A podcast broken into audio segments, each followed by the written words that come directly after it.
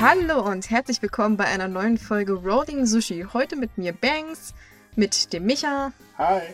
Und dem Matze.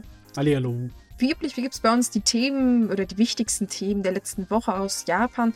Und das wohl aufsehenerregendste ist natürlich der Taifun, der am Wochenende jetzt über Japan hinweggefegt ist und der auch wirklich massiven Schaden angerichtet hat in vielen Regionen, in Shiba unter anderem und in Tokio. Und leider steigen immer weiter die Todeszahlen. Mittlerweile sind wir schon bei 55 Opfern, die während des Sturms umgekommen sind und mehrere hundert Leute, die während äh, des Taifuns auch verletzt wurden. Ja, und immer mehr kriegt man jetzt so mit, wie stark die Auswirkungen eigentlich sind. Ja, es ist der schlimmste angeblich seit 1959, wo eine der stärksten Taifune des 20. Jahrhunderts über Japan drüber gegangen ist. Der hieß der Isewan-Taifun oder auch Taifun Vera. Der hat damals allerdings sehr viele Leute getötet. Das war noch eine andere Situation. Da war Japan noch im Aufbau. Jetzt sind sie zumindest auf sowas ein bisschen vorbereitet. Ja, ähm, also die Auswirkungen sind weitaus äh, unter dem ähm, äh, Taifun, den du gerade genannt hast. Ja, ja. Gott sei da Dank. muss man sagen, hat Japan in Anführungsstrichen noch Glück gehabt. Ähm, aber es lief trotz allem einiges schief. Äh, es gab da Probleme mit dem Informationssystem, gerade in Chiba, äh, die ja noch Probleme hatten, äh, oder noch mit dem Problem von dem vorherigen Taifun, den äh, Faxai oder wie der halt hieß, ja, äh, ja. zu kämpfen hatte. Ähm, das ist natürlich ein Problem, weil in einigen Regionen in der Präfektur konnten somit die Bewohner äh, keine ähm, Notfallinformationen bekommen. Jedenfalls nicht über das Notfallsystem. Ähm, es wird aber auch ganz scharf kritisiert, äh, dass ähm, die Informationen nur äh, oder größtenteils nur auf Japanisch oder im schlecht übersetzten Englisch verfügbar waren, wenn denn überhaupt. Ähm, was halt dazu geführt hat, dass gerade jetzt in der Zeit, wo ja auch noch die Rugby-WM ist, ähm, da natürlich äh, sehr viel, äh, ich würde sagen, äh, Panik im Prinzip auch äh, bei den Touristen vor allen Dingen war, weil sie einfach partout nicht wussten, ja verdammt, was soll man denn jetzt machen? Der Justizminister, der hatte am Donnerstag davor ein Video hochgeladen, nicht wahr? Aber das hat sich anscheinend, naja, das war nicht unbedingt so ideal, weil es sich nicht verbreitet hat wie ein Lauf. Ja, das Problem ist aber auch, dass er hat äh, auf die App äh, Safety Trips hingewiesen oder Safety Tipps. Ähm, Problem ist aber, diese App war auch nicht aktuell, genauso auch wie der ähm, Twitter-Kanal, der äh, halt ähm, extra für Touristen auf Englisch in der Regel twittert. Ähm, außerdem, man muss auch Englisch können, das muss man ja auch mal ganz ehrlich sagen. Kann ja nur, weiß Gott, nicht jeder. Und äh, von daher, also ganz gut lief es nicht. Und es ging dann so weit, dass ich äh, sogar Nutzer auf Twitter hingesetzt habe und diese Notfallnachrichten extra auf Englisch übersetzt haben. Netter Service, aber auch die Kanäle musste man ja erstmal kennen.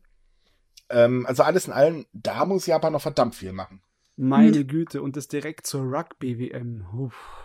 Vor allem, man muss ja mal dazu sagen, es ist ja nicht das erste Mal, dass ähm, Japan da Kritik bekommt, auch von Experten, die selbst sagen, dass auch teilweise die Hinweise einfach ungenau sind und dann sind so eine Sachen wie, da kriegt man halt so eine Notfallmeldung ein, wo drauf steht, hey, bringen Sie sich in Sicherheit. Wenn man sich nicht auskennt und halt Tourist in Japan ist, weiß man noch gar nicht, was damit eigentlich gemeint ist. Also wo muss ich hin, was soll ich tun und so weiter und so fort. Ja klar, und, du kannst ja nicht die Schilder lesen in Japanisch, die sagen, hier ist ein Schutzbunker. Genau, und du bist ja auch ja, nicht vorher informiert. Es gibt ja diese mhm. Nachbarschaftsübungen auch teilweise. Und äh, ja, wenn du da keine Ahnung hast, dann stehst du da teilweise ziemlich doof da, denke ich mal. Ja, es ist halt auch das Problem, äh, dass bei den englischen Nachrichten, äh, das ist halt im, im Großraum Tokio vor allem aufgefallen, äh, die wurden automatisch übersetzt und dadurch stimmt nachher teilweise einige Namen gar nicht. Das heißt, die Leute wurden einfach woanders hingeschickt, beziehungsweise zu Orten, die es überhaupt nicht gibt, was die Sache jetzt auch nicht unbedingt gerade besser macht. Ja, na, das ist sowieso ein großes Problem, dass Japan es irgendwie nicht so richtig auf die Reihe kriegt, einen funktionierenden englischsprachigen Service oder allgemein mehrsprachigen Service zu organisieren, weil es ist ja nicht das erste Mal, dass eine Naturkatastrophe stattfindet und halt auch Touristen sich darüber beschweren und sagen, wir saßen da jetzt irgendwie fest, wir haben keine Hilfe bekommen und immer heißt es, wir machen mehr und wir wollen mehr machen, aber am Ende ist es halt immer doch nicht so das Wahre. Nee, nicht das, so wirklich das ist irgendwie fast schon zwiegespalten. Da, äh, dabei macht Japan sich so viel Mühe, öfters mal Übungen zu machen und Drills. Und er hat eine ganze Menge Alternativmöglichkeiten, Leute zu warnen, wie Lautsprecher, die an, ähm, an, an Laternenpfahlen aufgehängt sind, die dann, auch wenn es nicht auf dein Handy geht, äh, Warnungen abgeben. Ja, aber dass dann das so vernachlässigt wird, ist ja wirklich ein, ein, ein toter Winkel, der dürfte eigentlich nicht sein. Ja, ich meine ja. zum Beispiel diese Lautsprecher, die sind ja ziemlich weit verbreitet, vor allem in den größeren Städten und so. Und da verstehe ich nicht, das ist doch nun wirklich nicht so schwer, selbst wenn sie die Nachricht irgendwie ablesen, äh, das auch auf Englisch durchzugehen. Dann sagt man halt so, ja, bitte bringen Sie sich in Sicherheit oder der Taifun kommt jetzt. Das ist jetzt nicht wirklich hohes Englisch, was man da sprechen müsste.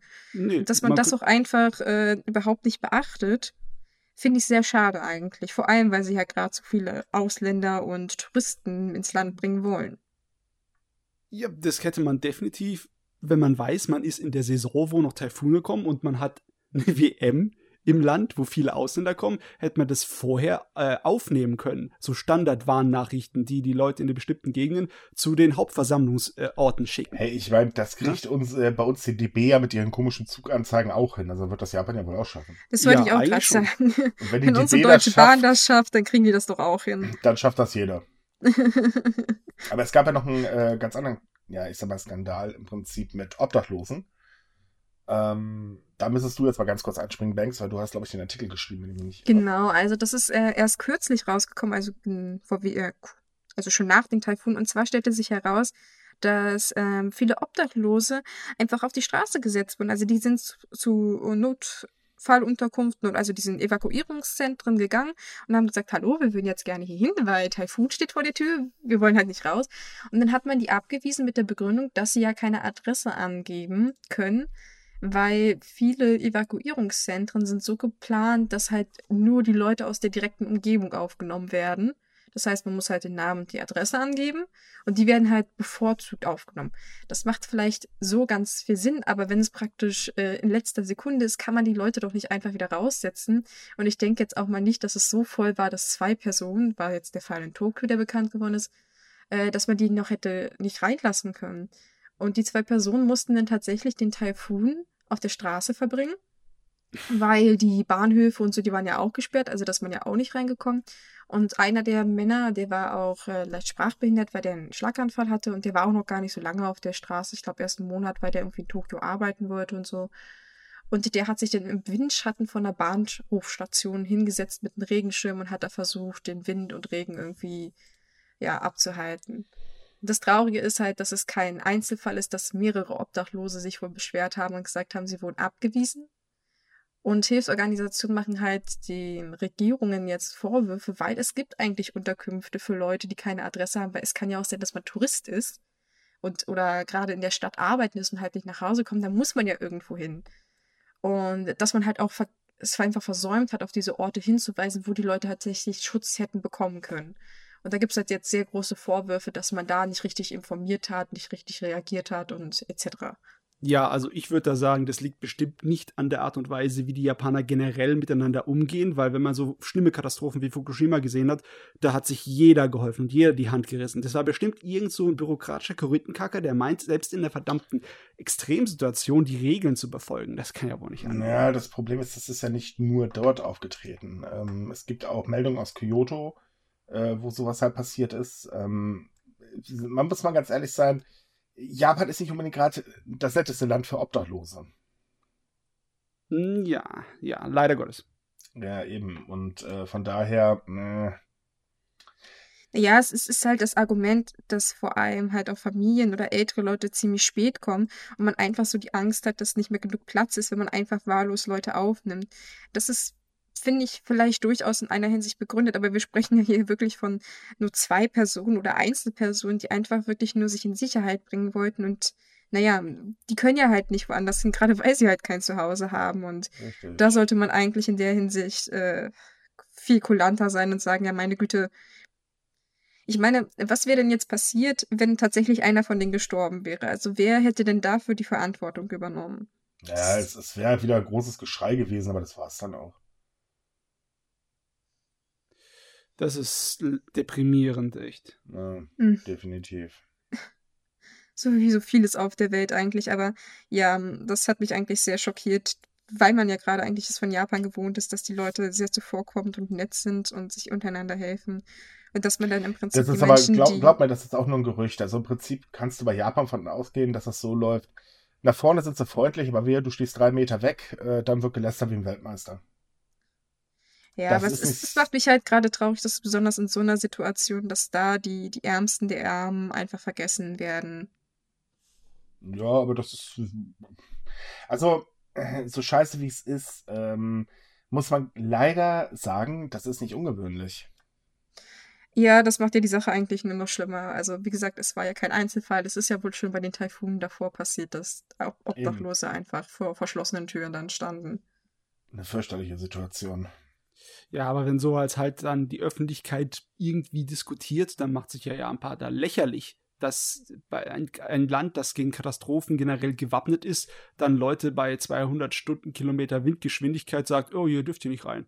Tss, hallo. Naja, das äh, Problem ist, ähm, das haben wir auch in ein paar anderen Fällen ja gemerkt, ähm, dass die Behörden halt nicht ganz so weit sind wie die Bevölkerung. Ähm, ja. Ne, also in dem Fall, äh, es ist ja nun mal so, es gibt mal sehr viele Ausländer in Japan, ähm, sowohl die halt äh, die japanische Staatsbürgerschaft haben, wie halt eben auch Touristen und sonst was. Und ähm, es ist ja nun mal so, dass die, äh, die japanische Polizei auf Verdacht gerne kontrolliert. Also du siehst dich japanisch aus, also ne, her mit deinem Ausweis und äh, also deiner Aufenthaltsgenehmigung und so weiter. Ein bisschen unpraktisch, weil man die nur als Tourist äh, oder beziehungsweise jemand braucht, der halt irgendwann wieder raus äh, auswandert, rausgeht aus Japan, meine Güte. Ähm, und nicht ähm, äh, jemand, der die Staatsbürgerschaft hat. Also der braucht diese äh, Dings, äh, diese Unterlagen halt nicht. Und es ist halt so, dass ähm, das wirklich sehr auffällt und ähm, mittlerweile gibt es halt auch Berichte, dass ähm, Leute, die halt die, äh, also ausländische Wurzeln haben, aber die japanische Staatsbürgerschaft, äh, nicht mal mehr fünf Meter Fahrrad fahren können, ohne dass sie Minimum einmal kontrolliert werden. Und das ist schon ziemlich hart. So ein hm. Trend, der trifft mich wirklich hart, war, als ich vor ein paar Jahren noch drüben war in Japan, da konnte ich zu einem kleinen Polizei Wachstelle so ein kleines Diensthäuschen gehen, nach dem Weg fragen, ein kurzes Schwätzchen halten und der hat noch nicht mal die Andeutung gemacht, dass er meinen Reisepass sehen wollte. Ja, das ist ähm, ziemlich heftig mittlerweile. Ich meine, ja. kennen wir hier in Deutschland auch, passiert sehr auch sehr gerne, du siehst nicht deutsch aus, also, ne? Aber, äh, also das ist, es beklagen sich halt immer mehr und da ist es halt auch so. Die Öffentlichkeit sagt halt auch so, aber Leute, habt ihr nicht mal alle? Ähm, aber die Behörden sind halt noch lange nicht so weit. Ja, und die man, man kann vielleicht sie ein bisschen in Schutz nehmen, weil die letzten Jahre waren ja tumulthaftig und hat sich viel verändert. Die Anzahl der Touristen ist ja gigantisch in die, in die Höhe geschrieben. Und auch ja, jetzt. aber es hat sich doch nicht wesentlich äh, was an der Verbrechensrate geändert. Nein, nicht unbedingt. Ja, aber eben. ich kann mir schon vorstellen, dass es eine gewisse Art von ähm, Unruhe schürft dort. Ja, es mag sein, aber trotz allem ähm, sehe ich es halt so, ähm, nur, also ich glaube, man darf das in Japan auch gar nicht so einfach nur auf Verdacht aller, hm, du siehst halt nicht japanisch aus. Und vor allen Dingen, es ist auch so, es wird ja immer direkt gedroht. Davon berichten sehr, sehr viele. Also können sie die Unterlagen nicht äh, vorweisen, dann äh, geht's halt hier Gefängnis und so weiter. Und das ist ja gerade für jemanden, der eben die japanische Staatsbürgerschaft hat und dann logischerweise nur einen Personalausweis, also äh, Ausweis halt, ähm, natürlich schon ein bisschen blöd, weil, äh, ja, toll, was mache ich denn jetzt? Ich hab das ja nicht. Und du musst dich halt jedes Mal erklären. Und das ist sehr, sehr unangenehm. Und vor also, allem, ich mein, wenn du einmal in so einem japanischen Gefängnis drin sitzt oder halt allgemein in Haft bist, ist es sehr schwer, da wieder rauszukommen, wenn oh, du nicht die richtigen Kontakte hast. Wenn du gerade Ausländer bist und vielleicht äh, zwar in Japan lebst, aber noch nicht so gut mit der Sprache und dem System klarkommst, dann bist du auf gut Deutsch ziemlich am, A am Arsch ja. manchmal. Und äh, das ist besonders ein ziemlich großes Risiko, finde ich, wo man denken, so, also wo man sagen sollte, ach Leute, das kann man doch sicherlich auch anders regeln. Ja, besonders weil es abschreckt.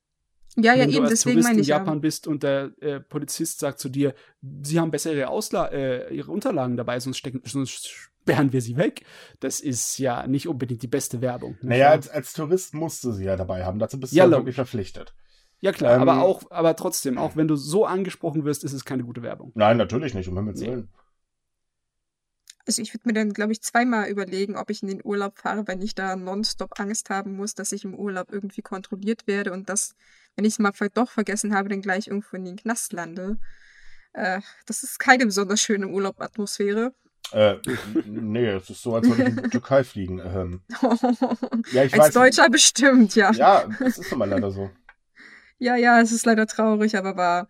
Ja, da braucht Mhm. man wirklich dringend Entspannung. Besonders, wenn es dann nächstes Jahr zu den Olympischen Spielen geht, da müssen die auf jeden Fall da vorbereitet und geschult sein, was das angeht. Sonst, Ja, sonst gibt das ja nur schreckliche Zwischenfälle. Ja. Genau das wollte ich mich sagen, das frage ich mich nämlich auch. Ich meine, zu den Olympischen Spielen erwartet ja- man ja regelrecht, dass die Zahlen sich äh, in Tokio verdreifachen, so, wenn nicht sogar vervierfachen.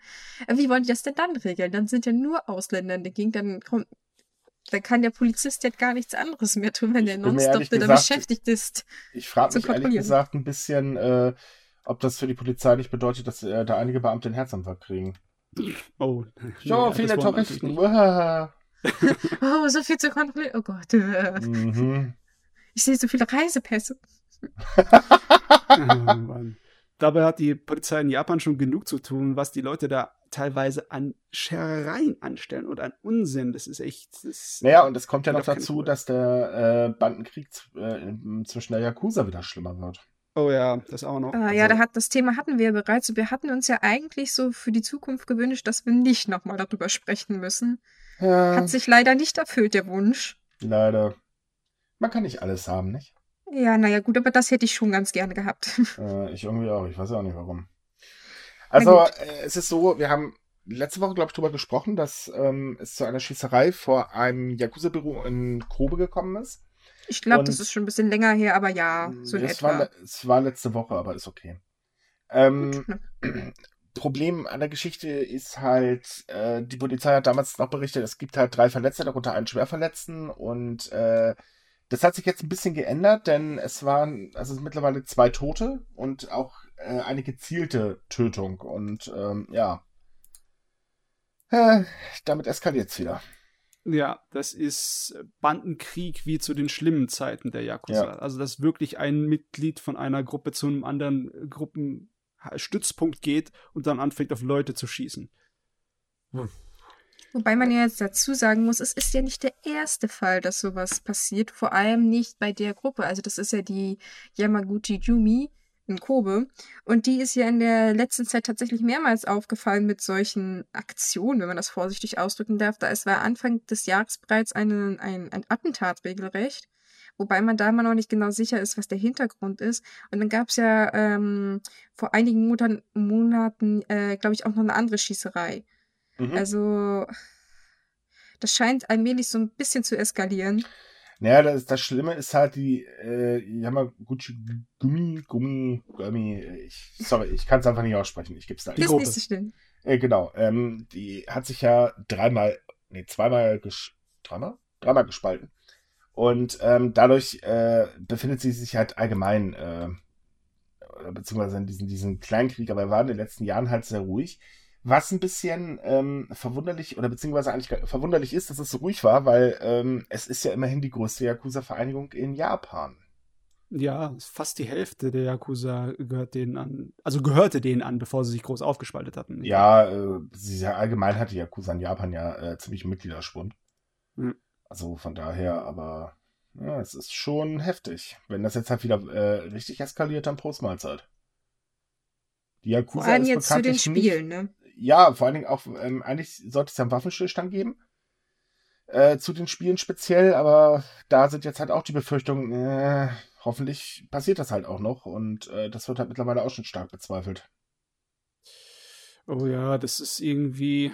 Na, man sollte es nicht so romantisieren, auf jeden Fall nicht, aber das hört sich an, als könnte es der letzte große Bandenkrieg sein, der Yakuza, wenn sie Hm. schon so am Verschwinden sind. Vielleicht nimmt die Polizei oder die Regierung das als Anlass, dann komplett den in Hart zuzudrehen.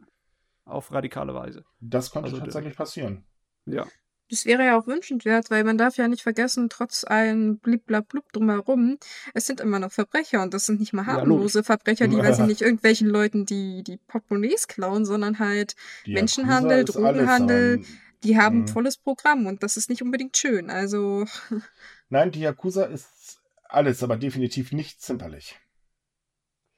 oh Auf ja, auch Fall, nicht bei Ausländern sollte man mal dazu sagen. Also, wer auf Oh dumme ja. Ideen kommt, man sollte sich nicht mit denen anlegen, auf keinen Fall. Nee, nee, da sollte man andere Hobbys betreiben. ja. Und auch nicht hingehen und nach einem Autogramm fragen, übrigens. Genauso eine blöde Idee.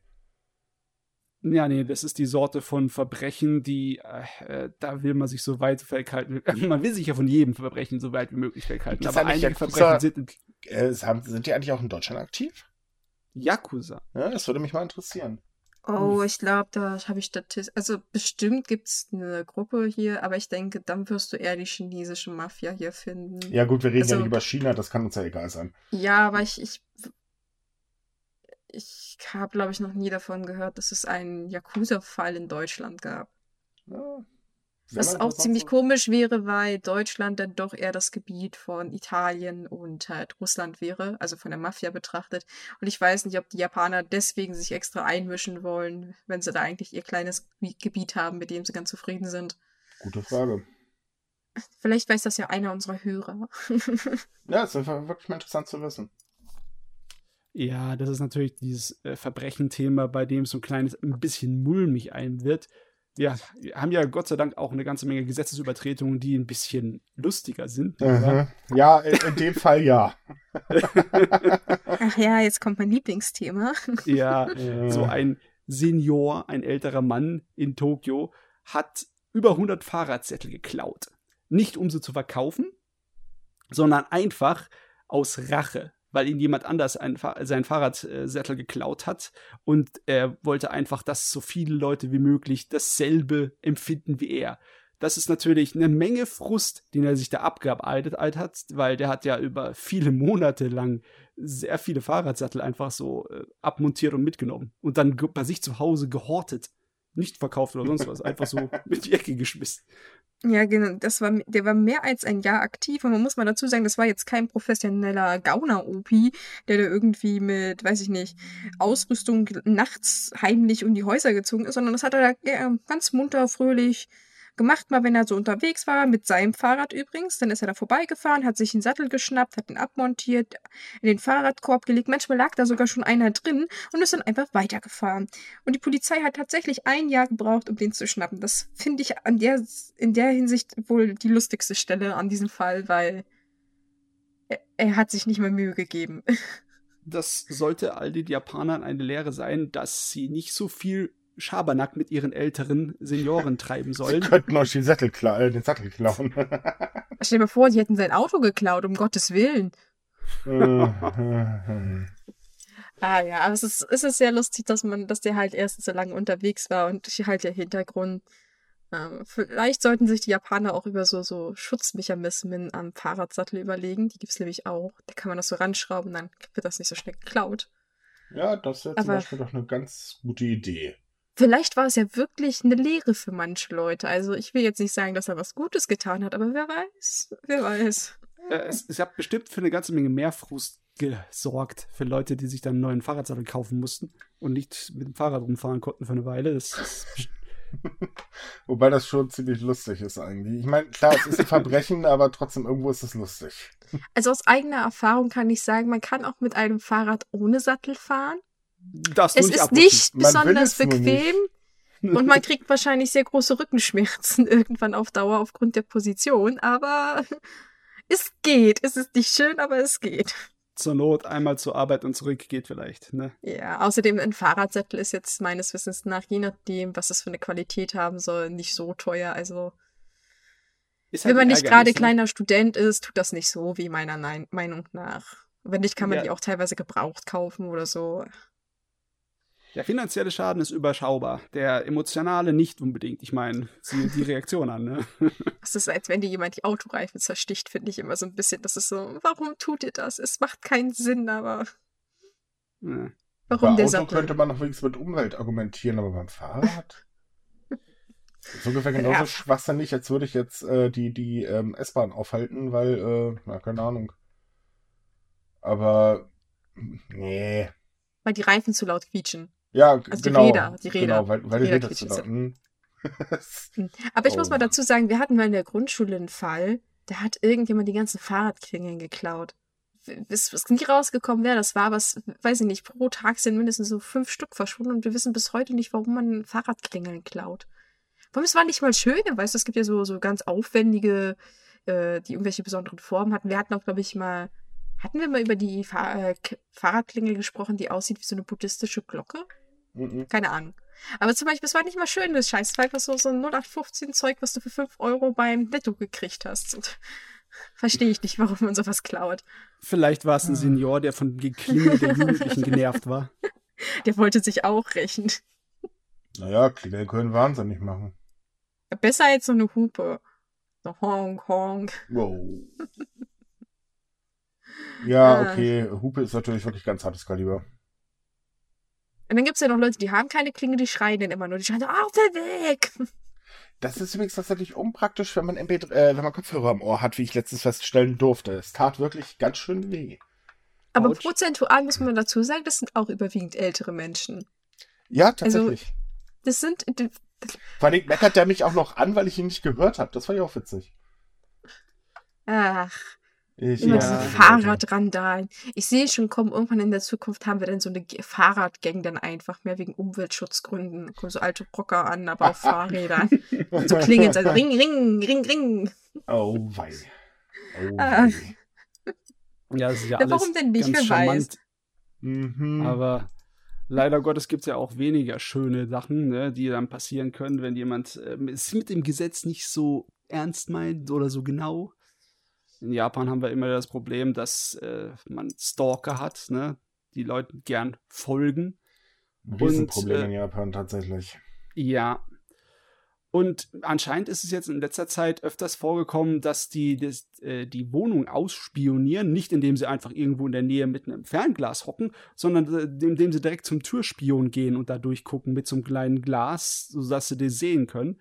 Und da japanische Wohnungen nicht so groß sind, da sieht man nicht einfach nur einen Flur und ein paar Türen, sondern man sieht auch in die Wohnung rein öfters. Mhm. Ja, das ist natürlich problematisch. Deswegen warnt nicht- ja auch die Polizei davor, dass er doch bitte äh, Sicherheitsmaßnahmen ergreift. Wäre das eigentlich nicht so widerlich? Also in Verbindung mit Stalking finde ich das eigentlich eine ziemlich clevere Idee, dass tatsächlich jemand mal darauf gekommen ist, dass man das auch andersseitig benutzen kann. Aber ja, wer hat noch ich finde es halt widerlich eigentlich, also weil, weil gerade ein Türspion, der ist ja eigentlich dafür da, dass der Besitzer von diesem, also der, der Wohnungsinhaber sich sicher fühlen soll. Und jetzt ist es im Prinzip genau andersherum.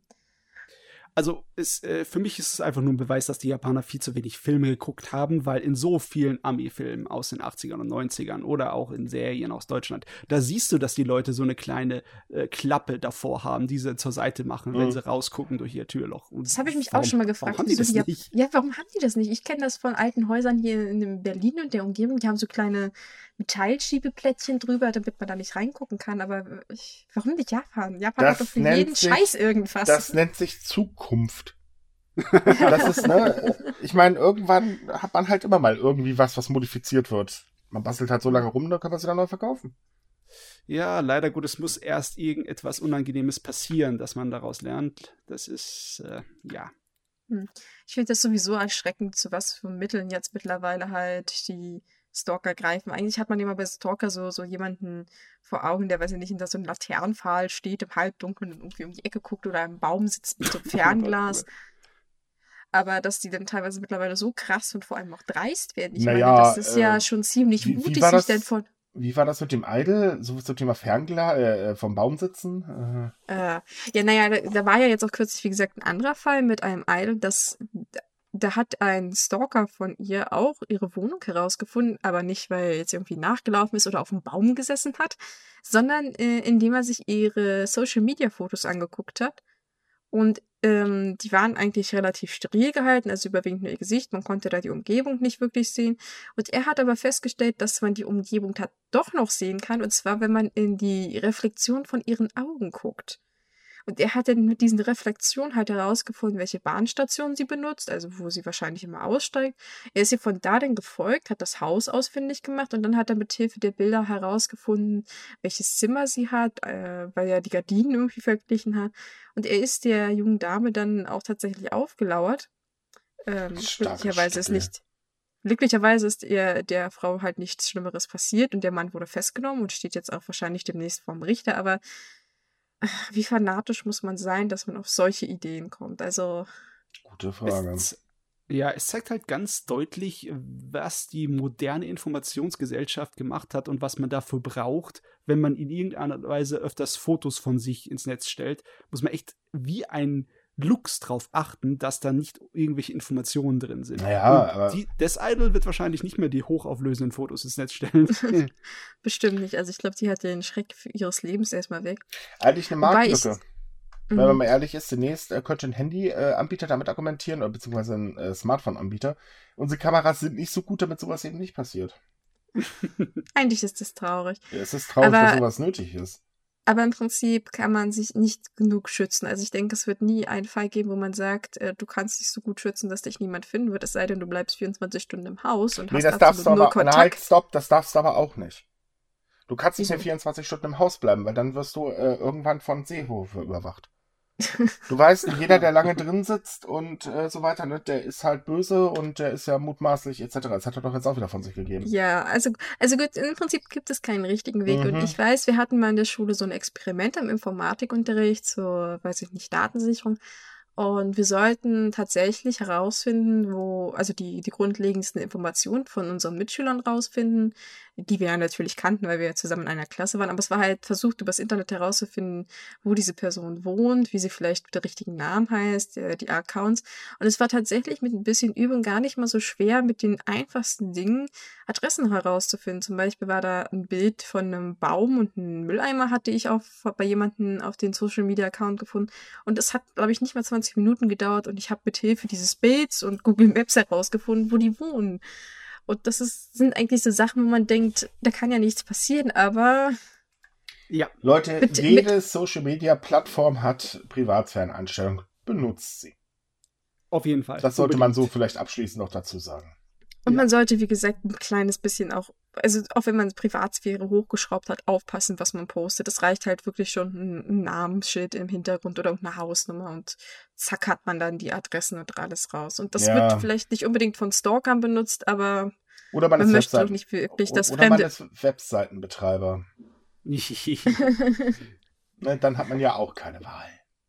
Ja, nee, aber es ist ganz wichtig, dass man sich sicher fühlt mit den ganzen Technologien, die man benutzt. Ich meine, da gibt es so viel Brauchbares. Besonders wenn du in Japan bist, kannst du dein Handy auf jeden Fall gebrauchen. Für Übersetzen, für dich zu orientieren oder für eine ganze Menge Apps, die dir helfen, da zurechtzufinden, weil einige Leute, ähm, sagen wir es mal so, als ich zum ersten Mal drüben war, habe ich äh, den ganzen Tag rum eine, äh, eine Tüte Müll mit mir rumgeschleppt, weil ich einfach nichts gefunden habe, wo ich es reinschmeißen konnte. Es, es gibt für alles seine Apps, für den letzten Mülleimer.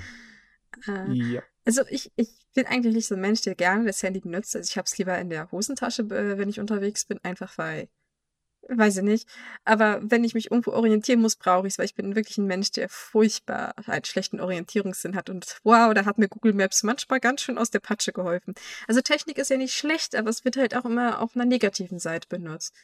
Und vor allem beim Stalking äh, hat Japan so ein wahnsinnig großes Problem, vor allem auch mit der Aufarbeitung. Die, die Mhm. Opfer werden dann meistens immer so ein bisschen runtergespielt und die Täter dann auch nicht wirklich richtig bestraft. Und, äh, und wenn man von Mhm. solchen Fällen immer hört, dann erinnert, mich, so- erinnert man sich so daran, dass das ein wirklich großes Problem ist, an dem Japan unbedingt arbeiten muss. Tja, Ja, da bleibt jetzt einfach nur zu warten, weil wir hatten ja eine ganze Menge äh, Fälle, die sehr groß im Rampenlicht waren in letzter Zeit, wie dagegen dann vorgegangen wird, wie dann die Urteile gegen die Leute aussehen. also da muss man ganz ehrlich sein. Mobbing, Stalking, Japan hat echt Probleme. ja. Ja, wobei man ja immer sagt, dass Japan so ein, so ein super sicheres Land ist. Ja. Wenn man die Kriminalstatistiken guckt, äh, vielleicht in Hinsicht von Diebstählen, Einbrüchen und Mord und Totschlag, aber so bei den eher, ich würde mal sagen, sozialeren Verbrechen, da sind die Zahlen wahnsinnig hoch, meiner Ansicht nach. Sind sie. Und Also Ja. nicht nur deiner Ansicht nach, sie sind einfach schlicht und ergreifend wahnsinnig hoch. Und deswegen sollten vielleicht auch Leute, die versuchen, so Kontakt zu Japanern auf, äh, aufzubauen, auch vorsichtig sein, weil nicht jeder nette Japaner will nur flirten und freundlich sein.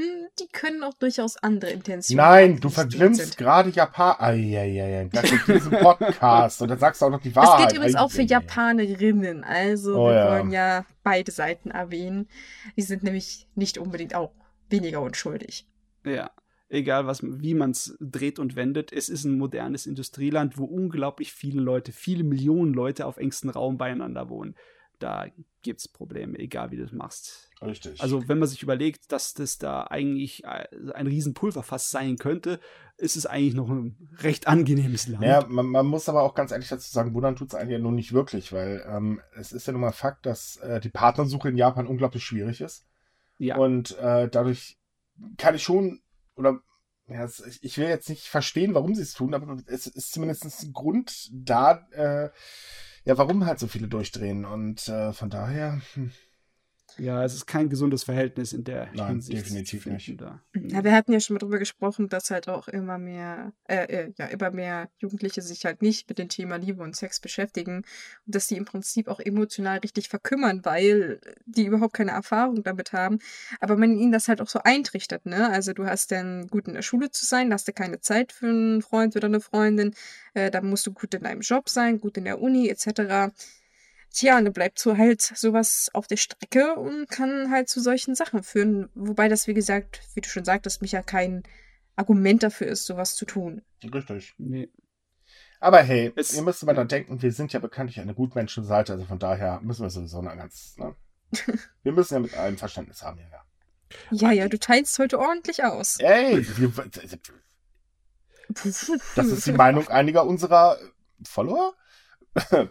Äh, Also, das Internet kann mich ruhig Gutmensch nennen. Davon Ja, ich, ich nicht. finde das auch immer lustig. Ihr Gutmenschen, ihr. Ja, weil Schlechtmenschen sein ist ja auch blöd. Ja, das habe ich auch noch nie verstanden, warum man das als Beleidigung einsetzt. Es ist so, als Ja. wenn jemand schreiben würde, du, du, du bist so wahnsinnig nett, schäm dich. Und du denkst dir so, okay, Jo, das mach ich. verstehe ich jetzt nicht. Alle, alles kein Ding, ne? Wird, wird gemacht. Hä? verstehe ich nicht. Nein, also das, das ist ein Phänomen, was ich selbst als Germanistin nicht verstehe. Das kann mir, glaube ich, auch noch kein Professor erklären, warum man das macht. du Gutmensch, du. Äh, ja. Ja, ich, als, als Student habe ich ja sowieso verkackt, weil da ist man ja automatisch so ein linksgrün versiffter guter Mensch, nicht wahr? Ja, also wir waren auch definitiv Bahnhofklatscher. Ach, aber gut. Wir rücken ja so langsam ein kleines bisschen vom Thema ab. Ein bisschen? Ein bisschen aber nur. Ist ja mal ganz neu bei uns. Muss auch sein. Mhm. ja, Dann schlagen wir mal natürlich. einen Haken. Tun wir das? Ja. Wohin denn? Oh, wir haben noch schöne. Komm, machen wir ein Katzenthema. Wir, wir brauchen heute auch unbedingt ein Katzenthema. Ja, ist Ja. notwendig. Mach, machen wir Hello Kitty oder nehmen wir die anderen Katzen? ja, nee, Hello Kitty ist gut. Ja, naja, gu- gut ist relativ, ne? Es Ähm, ist- ist- liebe ja. Männer, mal folgende Frage. Ihr kennt doch bestimmt alle Hello Kitty. Also ihr wisst, diese, diese Katze. Naja. Ohne Gesicht. Nee, Hello Kitty hat tatsächlich ein Gesicht. Oh, wirklich? Ich dachte, die Ja. hat keinen Mund. Aber sie ist halt sehr bunt. Ähm, ist Sie ungefähr weiß. so. Also ver Vergleich ja wie mit der Didelmaus. Ne? Ich meine, Didel äh, bekannte ich die Geißel meiner Jugend. Boah, fürchterliches Vieh. Ähm, und sagen wir doch mal ehrlich, welcher Mann mag bitte Hello Kitty? Ah, Äh, Wel welcher Mann, äh, sag mal, welcher, na, ich wollte gerade sagen normale Mann, aber das trifft's ja auch nicht. Ähm, no normalerweise mögen Männer bestimmt Hello Kitty nicht. Versuchen wir es mal so rum. Es ist- gehört nicht unbedingt zum Geschlechterbild, sich eine Kette mit Hello Kitty umzuhängen und dann in die Disco zu gehen. Ja. Oder ne, bin so cool, Alter, ich hab Hello Kitty. Ähm, also man muss ja mal dazu sagen, dass wir ja in Europa eher dieses Hello Kitty in, vor Augen haben, also die weiße Katze meistens mit so einem rosa Schleifchen. Äh, in Japan ist aber dieses Franchise viel größer. Da gibt es auch tatsächlich Charaktere, die etwas männlicher aussehen. Also eigentlich haben die ja kein Geschlecht, soweit ich das mal gelesen habe. Aber ähm, das ist halt ein bisschen komplexer. Und ich habe auch schon gehört, dass viele Männer die tatsächlich sehr angenehm finden von den Charakteren her, weil die halt, ähm, naja, nicht, nicht direkt gesch- geschlechterspezifisch sind, aber auch weil sie auch so, so nett und freundliche Charaktere sind, so wie, ähm, ach, wie heißt denn da? Da gibt es doch diese Roboterkatze Doremon, glaube ich, heißt die.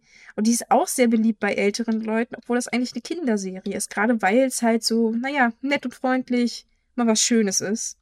Vielleicht Ja. kommt es daher. Also ich bin dann kein Soziologe und so, aber das, so könnte ich mir das halt erklären, weil ich das mal schon gehört habe, dass Hello Kitty da so eine beruhigende Wirkung hat.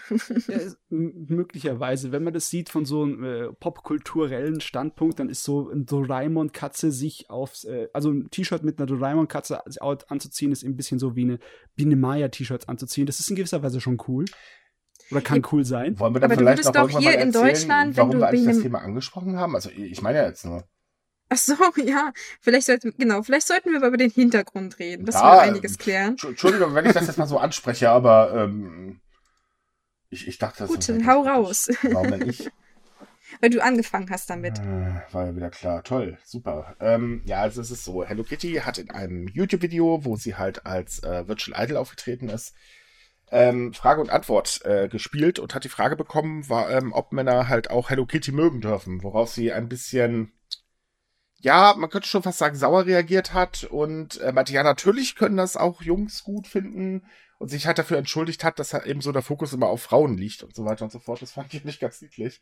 Also Jungs, ihr wisst, ne, Hello Kitty, auch ihr dürft.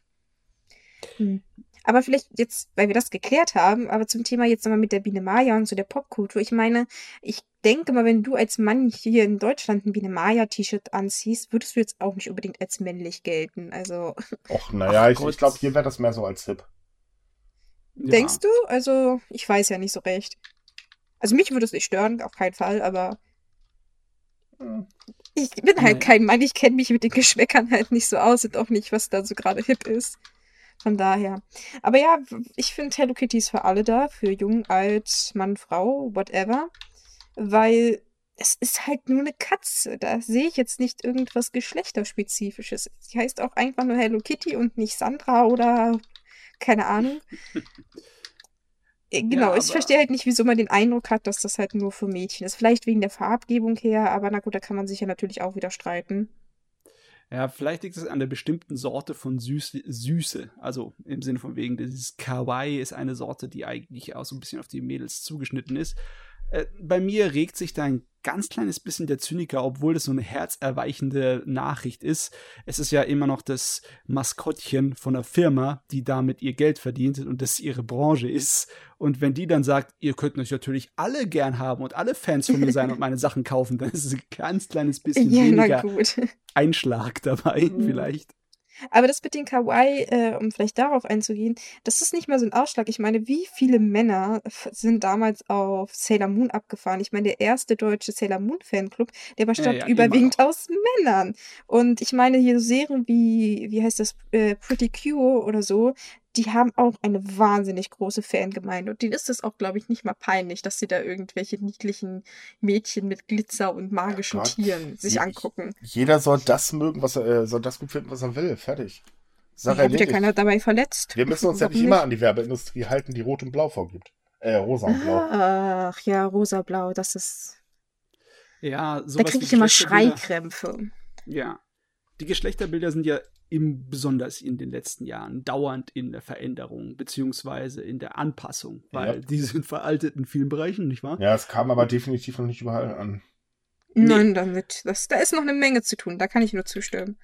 Ja, also ich weiß nicht, ob ich sagen sollte, schön zu sehen, dass Japan auch damit kämpft, aber Äh, ähm, Ich glaube, da bekämpft jedes Land. ja. Mhm.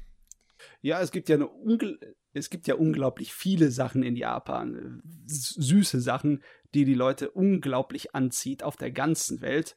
Und es gibt mehr als eine Person, die wegen äh, Sailor Moon angefangen hat, Japanisch zu lernen.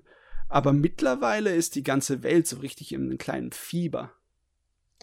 Also- ja, das kann man, denke ich, durchaus sagen. Also zumindest sind die Zahlen von Leuten, die Japanisch lernen, äh, so hoch wie schon lange nicht mehr. Also mehrere Millionen Leute sind das weltweit, ähm, die irgendwelche Japanischkurse belegen oder halt auch andersweitig diese Sprache lernen. Und das finde ich eigentlich ganz interessant, weil Japanisch ist nun mal nicht wirklich die einfachste Sprache, Ähm, muss man nur, nur mal kurz eingeworfen. Wir sind so nett und verraten auch die Zahlen. Es sind nämlich 3,85 Millionen Menschen. Ähm, Oh ja, Entschuldigung, die hätte ich. Genau, in mittlerweile 18.604 Einrichtungen weltweit. Äh, natürlich gibt es bestimmt eine Dunkelziffer, aber es gibt ja auch sehr viele Menschen, die es halt sich selber versuchen beizubringen und so weiter. Und äh, also die Zahl wird wahrscheinlich noch weit ähm, höher sein, aber halt offiziell sind es 3,85 Millionen Menschen. Und ähm, also ich persönlich tippe drauf 90% deswegen, damit sie halt Animes ohne Untertitel gucken können. Also alleine äh, in Vietnam und Myanmar ist die Zahl halt wirklich explodiert. Ja, das, also ich muss sagen, da sind uns die ostasiatischen Länder weit voraus mit ihrem Fable für Japan. Äh, Japanisch wird schon zu einer Art von, äh, ja, nicht unbedingt Statussymbol, aber was Hippes in der ostasiatischen Sphäre, was die Sprache angeht und was die Kultur angeht.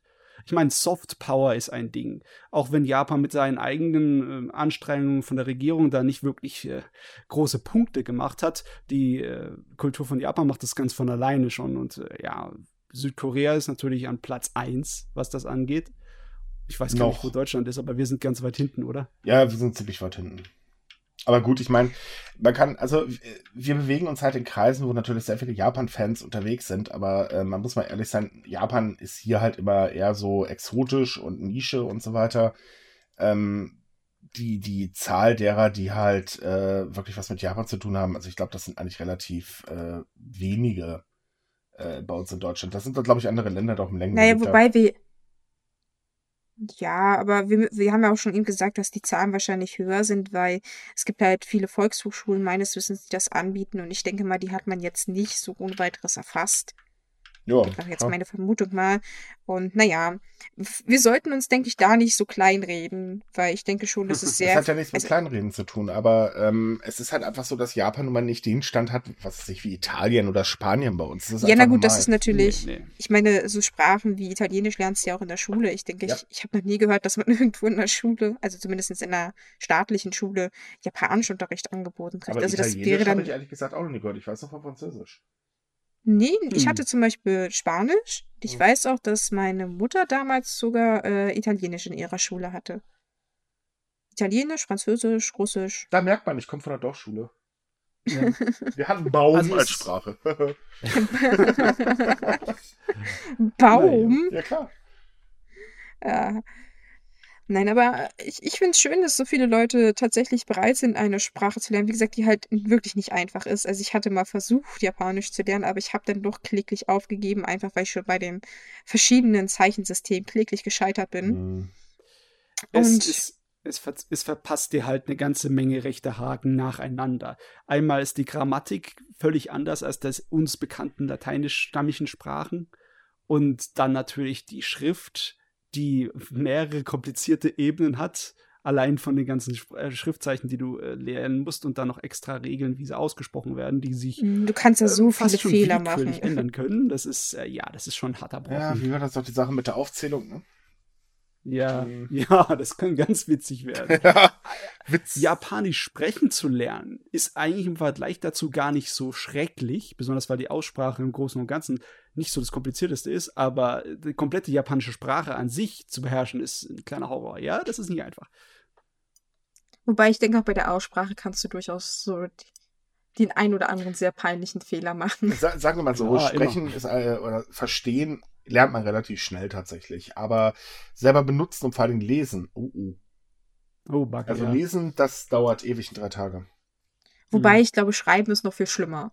Ja, klar. Also ich, ich, ich finde persönlich eine Fremdsprache schreiben ist immer am schwierigsten, weil du halt Rechtschreibung, Grammatik und dann auch noch das Wort richtig schreiben musst. Also äh, das ist schon ziemlich kompliziert. Also ich bin zum Beispiel bei Englisch, bin ich äh, mündlich und übersetzen kein Problem, aber wehe, ich soll einen englischen Brief schreiben. Also da, da, da breche ich einen Angstschweiß aus. Hm.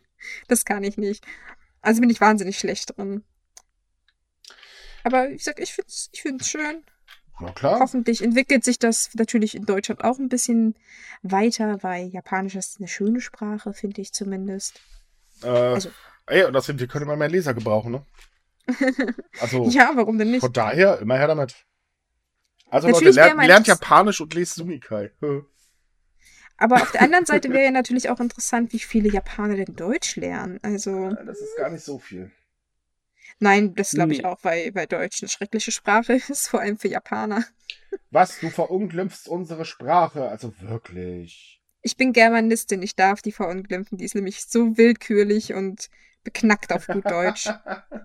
Und wenn das Also- ein Professor Doktor Doktor mir persönlich so ins Gesicht gesagt hat, dann wird das auch stimmen. Ah ja, okay.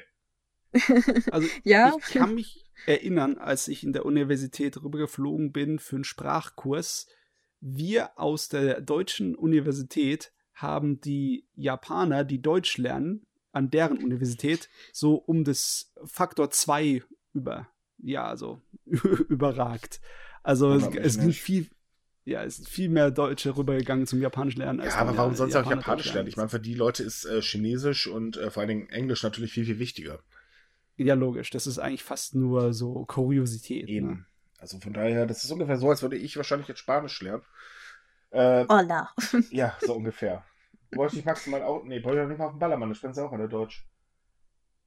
Ja, das ist ja fast schon äh, eine Art von Luxus, sich sowas anzutun, die Zeit da reinzustecken. Und äh, ich weiß nicht, ob Japan das wahrscheinlich in nächster Zeit abnehmen wird, weil die können sich sowas nicht so besonders leisten. Ja. Die müssen ihre Zeit in andere Dinge abstellen, weil die gesamte Situation im Lande ist ja nicht so rosig. Nee, die was, wird immer schlimmer, ja. vor allem äh, momentan tatsächlich. Also Jetzt wirtschaftlich, wir zeitlich wirtschaftlich, oder wirtschaftlich vor allen Dingen. Also es ist so, ähm, dass jetzt äh, zwar in Japan die Haushaltsausgaben steigen, aber die Löhne weiter äh, sinken, was natürlich sehr kontraproduktiv ist, weil dann werden zwangsläufig irgendwann auch die Ausgaben pro Haushalt halt sinken. Und auf der anderen Seite ist es so, dass die Stimmung der Unternehmen immer schlechter wird und mittlerweile eine Rezession erwartet wird. Und das ist schon ziemlich hart, weil sehr viele Unternehmen sagen, die Abenomics ähm, sind äh, vorbei. Ähm, ganz kurz erklären, was die Abenomics sind. Das sind Programme, die hat Premierminister Abe nach seiner zweiten Wiederwahl, also 2012, auf den Weg gebracht, um die japanische Wirtschaft anzukurbeln. Das ist ein ziemliches System, muss man sagen, ähm, es läuft eigentlich auf Pump, wenn man es so ganz genau nimmt, also grob erklärt. Und ähm, das zieht jetzt halt alles einfach nicht mehr, weil einmal der Handelskrieg zwischen den USA und äh, China nagt natürlich ganz, ganz extrem an Japan, weil äh, Japan hat sehr, sehr viel Handel mit China betreibt. Ähm, dann ist das Problem äh, der Streit mit Südkorea, da macht sich halt auch negativ bemerkbar mittlerweile. Und ja. ähm, man muss auch mal ehrlich sein, ich meine, wir haben in Amerika da so Präsidenten, der schafft es mit einem Tweet ganze Weltwirtschaften zu Fall zu bringen. Ähm, da kriselt hier in den Regionen und so weiter und das schlägt sich halt alles immens mittlerweile auf die Wirtschaft nieder und äh, ja, es wird halt alles teurer und die Leute verdienen weniger und das ist natürlich sehr unpraktisch. Dazu kommt ja noch die Steuererhöhung, die jetzt wahrscheinlich ja. auch eher negative Auswirkungen haben wird. Ja. Ich kann, ich kann mich noch erinnern, als 2012 die Sachen eingeführt wurden und es immer wieder Kommentare gab, dass die alles nur Pflaster sind, die ja. Maßnahmen von Abe, und dass die ganz schnell äh, ja, negative Rendite zeigen werden. Aber im Endeffekt, es hat eigentlich ziemlich gut gehalten. Sie haben sich mit allen möglichen kleinen Tricks über Wasser gehalten und auch das Ankurbeln von der Touristenbranche hat geholfen. Ähm, aber dass jetzt hier der Handelskrieg mit Amerika und China, der hat den so einen äh, schlimmen Schlag verpasst, dass das eigentlich jetzt. Also genau genommen kann man, kann man sagen, aber ist der Best Buddy Trump äh, dazwischen gerauscht. Ja, in gewisser Weise schon, ja. ja. Also kann gut sein, dass seine Pflasterchen doch irgendwann abgerissen werden, aber das hätte möglicherweise länger gedauert, wenn dann nicht Amerika daherkam. Ja, also, mittlerweile, also mittlerweile erwarten halt äh, Firmen, ähm, das ist in einer landesweiten Umfrage, kam das jetzt raus, äh, die rechnen damit, dass nächstes Jahr der Abschwung halt deutlich beginnen wird. Und äh, das ist schon heftig. Hm, ja, es ist vor allem, eigentlich kann Japan das im Prinzip raussehen, also zumindest bei der aktuellen Entwicklung. Und da fragt man sich, wieso sie denn da auch ausgerechnet jetzt diese ja, ja, Steckereien mit ähm, Südkorea angefangen haben, weil das ist eigentlich so das Dümmste, was sie hätten aktuell tun können. Ja. Da hätten sie eigentlich mehr ihre Beziehungen weiter verstärken sollen, weil die können natürlich äh, in solchen Situationen durchaus helfen, wenn die Wirtschaft da am Schwächeln ist. Aber jetzt haben sie sich das ziemlich verbaut und ich wüsste jetzt auch nicht, wie sie auf die Schnelle sich da wieder rausbuddeln sollen, weil nach aktuellem Stand wird es definitiv negative Veränderungen geben. Ja, ich denke, man merkt schon allgemein, dass die Weltwirtschaft ja äh, kriselt. Ich, ähm, auch in Deutschland, da hört man ja auch ständig Rezessionsgefahr oder wir sind schon mittendrin und so weiter, je nach Zeitung, die man liest. äh, man muss auch mal ehrlich sein, dass Trump ganz, ganz kräftig äh, an der Weltwirtschaft rumgerüttelt hat und äh, da auch eine ganz gewaltige Mitschuld trägt. Also die USA in dem Fall natürlich. Und ähm, naja, es kann nicht immer nur Ausschwung geben. Nee, natürlich nicht. Aber alle zehn Jahre eine Rezension ist auch nicht das. Äh, nein, war. natürlich das nicht. Und wir können uns ja noch gut daran erinnern, wie es Japan in der letzten Rezession ging. Das war nicht ganz so rosig. Nee, das war, das war überhaupt nicht gut. Sind jemals noch rosige Rezensionen? Nein, natürlich also, nicht. wollte ich gerade sagen, also das ist immer eigentlich was Negatives. Ja, aber allgemein sieht man ja in Asien eine eher negative Entwicklung. Ich meine, Südkorea, jetzt im Vergleich geht es auch nicht unbedingt gut. Und China knabbert auch mehr oder weniger. Und bei den anderen Ländern weiß ich es jetzt nicht. Aber allgemein sieht man doch so einen tendenziellen negativen Abgang bei den Ländern und allgemein halt bei der Weltwirtschaft. Und uff, wer weiß, was da auf uns noch zukommt. Ja, Hoffentlich. Ich mein, wir überlegen gerade, was die Türkei jetzt gerade angefangen hat, war jetzt auch nicht unbedingt gerade so toll und äh, hilft jetzt auch nicht unbedingt weiter, um da Frieden in der ganzen Sache reinzubringen, überhaupt ähm, äh, weltweit gesehen. Nee. Also von, Nein, Raketen waren noch nie die Lösung für Frieden. Nein, definitiv nicht. Und äh, ich meine, der kleine Kimi ist ja auch noch da, ne? Da muss ja auch noch einmal kurz durchdrehen und wir haben unseren Spaß. Äh, Putin und, äh, und Trump, die zoffen sich ja auch die ganze Zeit und äh, in Polen wurde jetzt, glaube ich, eine sehr, sehr rechtskonservative Regierung gewählt. Also alles. Ach, die war schon vorher rechts, also ja, aber so viel hat sich da jetzt nicht geändert. Das jetzt natürlich nicht, aber ähm, trotz allem, also es bricht halt langsam alles auseinander. Es kommt auch hinzu, dass auch Japan mit dem Brexit tatsächlich zu kämpfen hätte. Also wenn jetzt ein mhm. äh, ähm, ähm, äh, bedingungsloser Brexit durchgezogen wird, oder wie der jetzt heißt. Ähm, ein No-Deal-Brexit. Äh, ein No-Deal-Brexit, was ja hier der Blondschopf da, also Mini-Trump ja unbedingt haben möchte. Denn Japan ist ja das größte äh, Land, äh, also ähm, ja, größte ausländische Land, haha, äh, das halt eben in ähm, äh, England rein investiert. Und äh, das sind halt auch so wieder Dinge, ähm, die sich dann darauf niederschlagen, also auf die Firmen niederschlagen werden, denn das bedeutet halt eben, viele Firmen haben, es haben sich ja schon welche zurückgezogen, es werden sich immer mehr zurückziehen, weil sie wollen natürlich weiterhin äh, äh ihre Sachen in der EU verkaufen können, ohne Zollgebühren äh, zu bezahlen. Also alles in allen momentan der Stand nicht sehr rosig. Nee, da könnte man sich ein Pulverfass vorstellen und dann sollte ja. man eher mit leisen Sohlen da rumlaufen. Da müsste Trump für abgesägt werden, um irgendwie leise Sohlen hinzukriegen. Ich meine, ähm, es kommen ja gewisse Enden von Ehren auf uns zu, äh, wenn aber nicht irgendwie Verfassungsänderungen durchboxt, dann wird er bald äh, von der Regierungsspitze scheiden. Und äh, man sollte nur hoffen, dass er davor nicht irgendwelchen Eklat auslöst. Ja, aber das also man könnte es Problem hoffen. ist aber trotz allem Japan ist ein recht kleines Land. Also also jetzt äh, gemessen an der ähm, ähm, Gesamt ja auch an der an der Wirtschaftsmacht ja. halt. Und äh, das Problem ist halt, die können auch nicht alles fixen. Also solange ganz doof gesagt die USA und äh, auch China Amok laufen, äh, Prost Mahlzeit. Es ist ja das Problem, dass wir immer noch diese Situation hat, äh, jeder für sich und ja. Mhm. America First, nicht wahr? Oh also. Ja, wo das noch enden wird. ja, man hofft ja immer das Beste, aber man möchte ja auch nicht zu zuversichtlich sein. Nee, leider, die nächsten Wahlen kommen zwar, aber ich glaube, die werden genauso dämlich enden. Also, wenn sie nicht jetzt, um vielleicht kurz darauf einzugehen, wenn sie da jetzt nicht noch irgendwie was krasses nachweisen, da habe ich auch die massive Befürchtung, dass Trump noch eine zweite, äh, ja, zweite Runde dreht. Äh, was wir dann für ein Problem haben, darüber brauchen wir gar nicht erst reden. Oh nein. Aha. Der hat einen sehr nervösen Sing Finger, vor allem bei Twitter. Gott sei Dank. Und das kann ziemlich große Auswirkungen also haben, wenn er mal sein, das Falsche schreibt. Wir können in Deutschland zumindest froh sein, dass eine bestimmte braun-blaue äh, blaue Partei ähm, hier nicht. Ouch. Ja, so ist auch so äh, nicht ja. an die Macht kommen wird. Also von daher, äh, ja. Und wir sollten vielleicht mal wieder zurück zu Japan. Ähm, also das Problem ist, die äh, Abe stützt ja ganz, ganz oder setzt ganz, ganz extrem Hoffnung auf den Tourismus. Aber ich glaube, auch der Tourismus sollte halt nicht alles wieder rausbiegen können, auch wenn man weiß, Touristen kaufen halt sehr gerne ein und lassen auch sehr viel Geld in Japan. Ähm, aber ja, wenn jetzt die Weltwirtschaft kippen sollte und mehr Länder ins Trudeln geraten, dann wird es auch nicht mehr so viele Touristen geben. Das wollte ich nämlich gerade auch sagen, weil wenn es in anderen Ländern kein Geld fürs Reisen gibt, gibt es für Japan keine Touristen mehr. Richtig. Also alles in allem eine sehr, sehr hm, problematische Situation. Ich meine, klar, wir kennen das. Wirtschaft kann sich natürlich von einem Tag auf den anderen wieder ändern.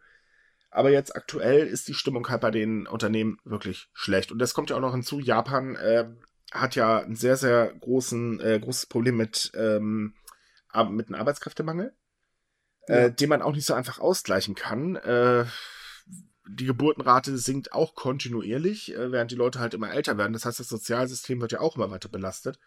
Also das kann ganz, ganz übel noch werden. Definitiv. Ja, da muss sich, muss sich Japan in beide Richtungen anstrengen. Ja. In äh, Politik im Inland und natürlich auch in der Außenpolitik. Äh, in der Hoffnung vielleicht, dass die Olympiade nächstes Jahr einen gesunden ähm, ja, Aufschub für die äh, japanische Ge ja, Gesellschaft wel und Wirtschaft welche, bringt. Welche Olympiade hat jemals für einen äh, kräftigen Ausschub gesorgt? die Sache ist ja nicht die, dass es einen Aufschub gibt. Ich denke, Japan sollte da vorab Maßnahmen treffen, dass der Aufschub auch bleibt. Also, dass das nicht so ein puh, mal Lüftchen ist, sondern dass mhm. weiter der Aufwind bleibt. Und das war ja schon jetzt bei der Rugby-WM die große Frage, dass die findet ja überwiegend in teilweise sehr kleinen Regionen statt äh, ob die Wirtschaft da wirklich dauerhaft was von hat, ob die Leute dann tatsächlich auch so mal ja. vorbeikommen oder halt gleich sofort wieder abreisen. Aktuell sieht es wohl aus, als wenn das tatsächlich so funktioniert. Also es gibt wohl viele Fans, die auch länger bleiben und sich tatsächlich die kleinen Dörfer und Städte angucken. Wie weit das aber am Ende dann wirklich was dauerhaft Positives ist, das sieht man halt, denke ich, erst in so einem Jahr und hm. Ja, es ist auf jeden Fall die Gelegenheit für Japan, sich äh, gut zu zeigen auf der außenpolitischen äh, Bühne, also von der Schokoladenseite. Dann sollten sie nicht irgendwelchen so Unsinn anfangen, wie äh, an bestimmte Schreine wieder Besuche aufzunehmen von Politikern, die äh, ja, Generäle aus dem Zweiten Weltkrieg äh, einschreien, die eigentlich Kriegsverbrechen begangen haben. Ach ja, die, die, bei dieser News dachte ich auch so, oh, kommt schon, ihr habt das jetzt mit Südkorea schon so in den Sand gesetzt. Jetzt macht ihr das auch schon wieder. Weil eigentlich hatte sich das ja so ein bisschen beruhigt, in dem Sinne, dass die Leute halt da nicht mehr hingegangen sind und der gute Arbeiter auch nur noch seine Blümchen hingeschickt hat. Das war zwar auch nie was besonders Gutes, aber hey, er ist wenigstens nicht hingegangen. Aber jetzt denken die schon wieder drüber nach. Das regt mich so auf. Ja, es ist halt eben äh, Religionsfreiheit, wurde ja argumentiert. Aber es muss ja nicht, ich meine, wie viele Schreine hat Japan? Das sind, glaube ich, ein paar mehr und es muss ja nicht immer gerade der ja. sein. Naja, es ist halt nun mal der, der, der Schrein für die gefallenen Soldaten und die gefallenen Pferde und die gefallenen Piloten. Also da sind sehr viele kleinere Schreine praktisch drin eingebaut und auch so Gedenktafeln.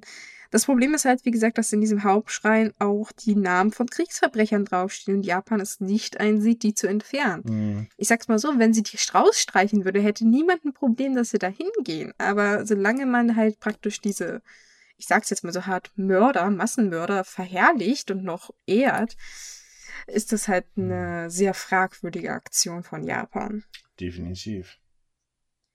Vor allem war auch dieses, da ist ein Museum auf dem Gelände und das leugnet auch viele Punkte in Japans Geschichte. Also da wird zum Beispiel das Massaker von Nanking sehr stark verharmlost und auch andere Punkte werden immer so getan, so, ja, das war doch der große Wille der kaiserlichen japanischen Armee und man habe sich da durchgekämpft.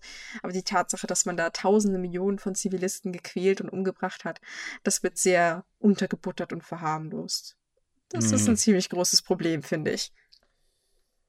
Ja. Ich kann jetzt auch deswegen nicht die, diesen Vorschlag in keiner Hinsicht gutheißen. Also, wenn sie sagen, sie wollen die Daten rausstreichen, lass ich vielleicht nur mal mit mir reden. Aber sonst, nope.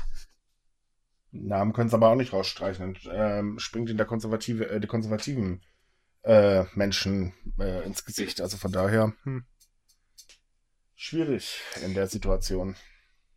Ja, aber in der Hinsicht, ich würde sagen, dass definitiv äh, die Füße stillzuhalten und ein gutes Bild nach außen zu setzen, wichtiger ja, ist. Davon natürlich. können sie einfach viel mehr profitieren. Ja, aber ja. das ist halt eben so dieses Problem. Awe ist nun mal sehr, sehr konservativ oder die gesamte Awe-Regierung und äh, von daher. Äh, aber gut, da er ja jetzt überlegt, Neuwahlen, also äh, das Unterhaus aufzulösen und Neuwahlen äh, ähm, abzuhalten im November oder Dezember, kann es mhm. natürlich auch sein, dass die Abe-Regierung geschwächt wird und äh, na, dann haben sie es nicht mehr ganz so einfach. Immerhin hat ja auch ja. die Zustimmung schon zur Aber-Regierung gewaltig nachgelassen in der letzten Zeit. Mhm. Ja, aber ob es denn wirklich so. Ne? Ja, ich, aber ob es denn wirklich so drastische Änderungen gibt, zweifle ich jetzt. Naja, also sie, sie könnten bis zu, äh, oder andersrum, äh, es wird sogar damit gerechnet, sollte aber diesen Schritt gehen, damit er halt eben seine Verfassungsänderung durchbekommt, ähm, kann es schon für die bedeuten, ähm, also für die beiden regierenden Parteien, dass sie 70 Prozent äh, oder 70 Sitze verlieren und dann war es das mit der Mehrheit. Also das ist dann A bis Hügel, auf dem es dann ja. heißt, äh, da siegen oder sterben. Richtig, weil momentan kriegt er äh, halt auch die äh, Verfassungsänderung nicht durch. Also es ist so, dass Artikel 9 geändert werden soll. Das heißt, Japan darf ja momentan keine Angriffskriege führen, sondern sich nur verteidigen und das soll halt geändert werden. Und ähm, das kriegt er halt partout nicht durch. Also der Widerstand ist momentan einfach viel zu stark und äh, deswegen ähm, spekuliert er halt momentan damit, dass äh, das Unterhaus halt aufgelöst werden soll und äh, deswegen hat er halt auch sein Kabinett ja insgesamt umgebildet. ähm, damit das halt alles ein bisschen leichter wird für ihn. Ähm, warum er diesen Plan auch immer verfolgt, verstehe ich ehrlich gesagt so, äh, auch nicht wirklich, aber naja, gut. Und ähm, ja, die Zustimmung zur Verfassungsänderung ist aber nicht so stark, wie er, denke ich mal, selber auch meint, weil ähm, das zeigen halt immer wieder Umfragen, äh, die durchgeführt werden. Die Ablehnung ist schon relativ hoch. Ja. Das ist halt wie so eine das Schnapsidee von ihm, die er so mit aller Gewalt durchdrücken will, obwohl mhm. sie keinen Sinn macht. Ja. Vielleicht hat er ja so einen Masterplan, glaub... von dem wir noch nichts wissen, aber eigentlich ist es wahnsinnig dumm. Ich denke eher, dass er möglicherweise denkt, das ist seine letzte Chance, was zu hinterlassen als Politiker. Ja, ich meine, er hat ja auch nicht mehr wirklich viel zu, äh, viel zu verlieren. Seine letzte Amtszeit ja. wäre jetzt mit den nächsten Wahlen eingeläutet. Naja, er ist ja auch schon verdammt lange an der Macht, das muss man mal ganz ehrlich sagen. Ja. Ich meiner Meinung nach auch ein kleines bisschen zu lang. Ja, es, oh man merkt es mittlerweile. Also, ich glaube, Japan würde auch mal politisch gesehen frischer Wind ganz gut tun. Ja, das Thema hatten wir ja auch schon spätestens bei der letzten, äh, beim neuen Kabinett, wo halt auch 99 Prozent im Prinzip nur alte Menschen sind und überwiegend auch nur Männer und im ja, Prinzip der einzige Junge ist da der Umweltminister. Das war, aber na gut. das war ja schon immer so. Ähm, das ist jetzt nichts ja. Neues. Es gab mal ähm, vor Jahren, da kam äh, auch in Deutschland raus ein Manga namens Sanctuary oder irgendwie so den Dreh, ähm, der genau dieses Problem oder über dieses Problem ähm, anders eine Geschichte handelte um dies, äh, über dieses Problem, eben, dass einfach zu viele alte Leute da sind. Ähm, also das ist in Japan jetzt weiß Gott nichts Neues. In der Politik da wird ja sowieso geklügelt bis zum Ab na, was heißt nicht nur da, aber im Prinzip überall auch geklügelt bis zum Abwinken. Es ist überall halt das Gleiche, nicht wahr? Ja, das stimmt allerdings. Ja, das Einzige, was wir tun können, ist darüber berichten und ein kleines bisschen Licht drauf werfen. Es bleibt auf jeden Fall sehr spannend. Gut, machen wir den Abspann. Ähm, so, liebe Leute, das war's dann wieder für heute. Ich glaube, die Themen waren jetzt auch genug. Wir wünschen euch wie üblich eine schöne Woche. Ähm, bis zum nächsten Mal und weitere interessante Themen wie immer bei sumikai.com. Bis dann. Genau, Tschüss. und die anderen Themen gibt es ja halt bei uns wieder unten in dem passenden Artikel dazu, damit ihr auch wirklich nachlesen könnt, dass wir hier keinen Quatsch erzählt haben, nicht wahr? nee, wir haben ihn nur geschrieben. ah. dann, also, tschüss. Bis dann, ciao. Wiederhören.